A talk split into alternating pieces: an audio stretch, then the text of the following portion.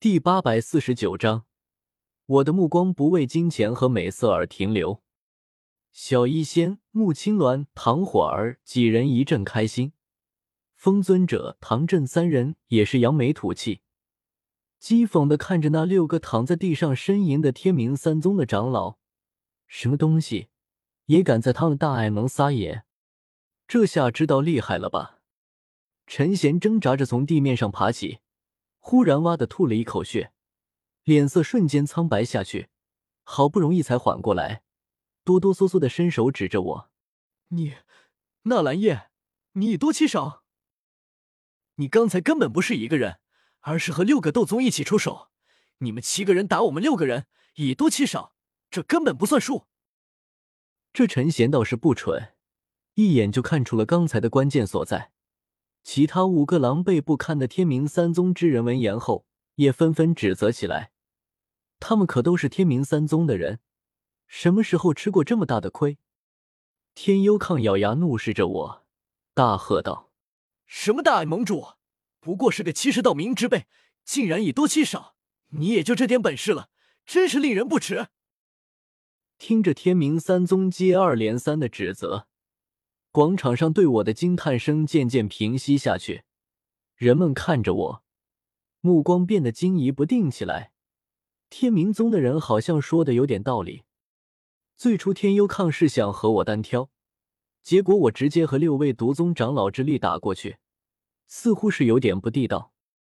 王晨冷笑起来：“哼，这纳兰也不过如此，竟然仗着这是他的地盘，招呼手下长老一起出手。”真是无耻之尤！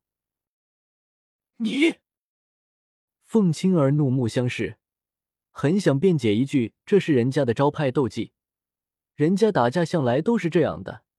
等真正生死厮杀的时候，比如上次在远古遗迹内，谁又会真的和你单打独斗？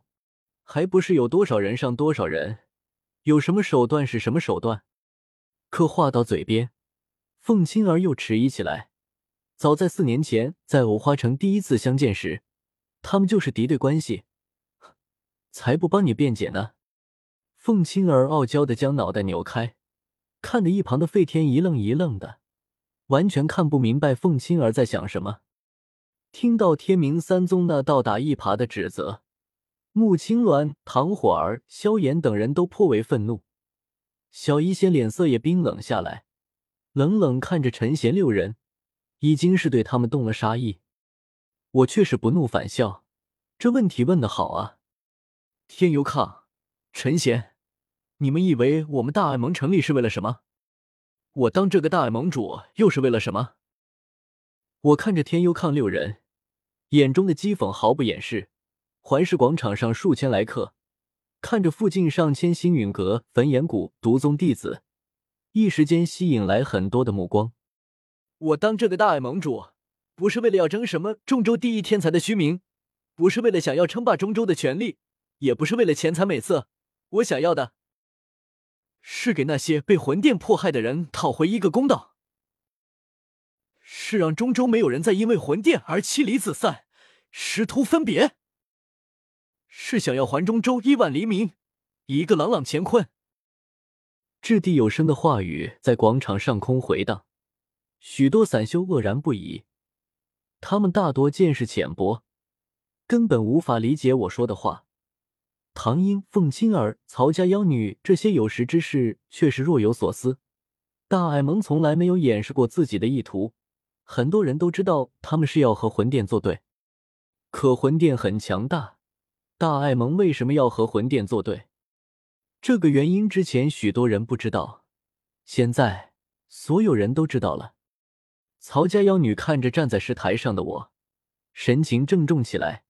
不知道为什么，她忽然觉得我这一刻在发光，就像是一束光。我没有再理会天幽抗、陈贤六个跳梁小丑，脸色哀痛下来。来人，将那些灵魂体带上来。是盟主。一位星陨阁长老拱手应道，看向我的目光带着几丝激动，腰背挺得很直。感觉自己那有些模糊、茫然的方向被我说了出来，无比骄傲。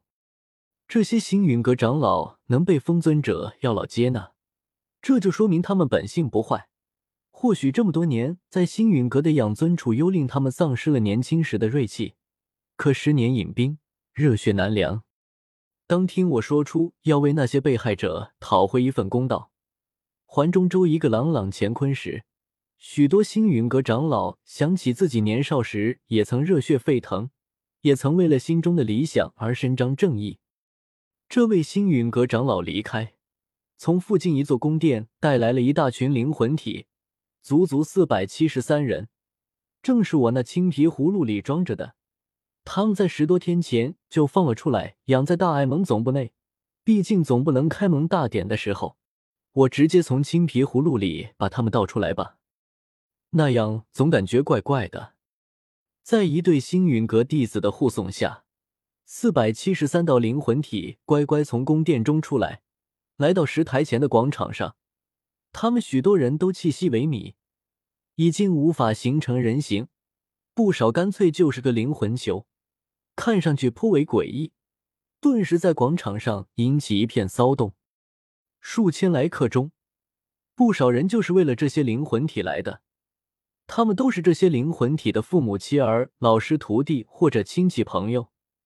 此刻见到这些灵魂体，纷纷激动起来，又是哭又是笑，忍不住想凑上前将人带走。风尊者很善解人意，当然是善解我的意，再次爆发出自己那强大的尊者威压，一人压下整座广场的骚动。谁让我的话还没说完，真是一点礼貌都没有。我神情肃穆，眼神哀痛，语气低沉，诸位。这些灵魂体是不久前我大爱盟从魂殿一座分店手中救下的。大家有的对魂殿很熟悉，有的对魂殿很陌生，但没关系。我这里有一段故事，听完之后你们就知道魂殿究竟是什么样的存在。说完之后，我向石台后面退去，将舞台留给了药尘和萧炎师徒两人。他们是魂殿的亲神受害者，由他们来讲解控诉魂殿的恶行。再合适不过，药老还从没有过这种经历。虽然他当年辉煌时期曾经被无数斗者山呼过，都快习惯甚至厌倦了，可那是被追捧，现如今却是要对着数千人说出一段令人不堪回首的记忆。对了，稿子的开头是什么来着？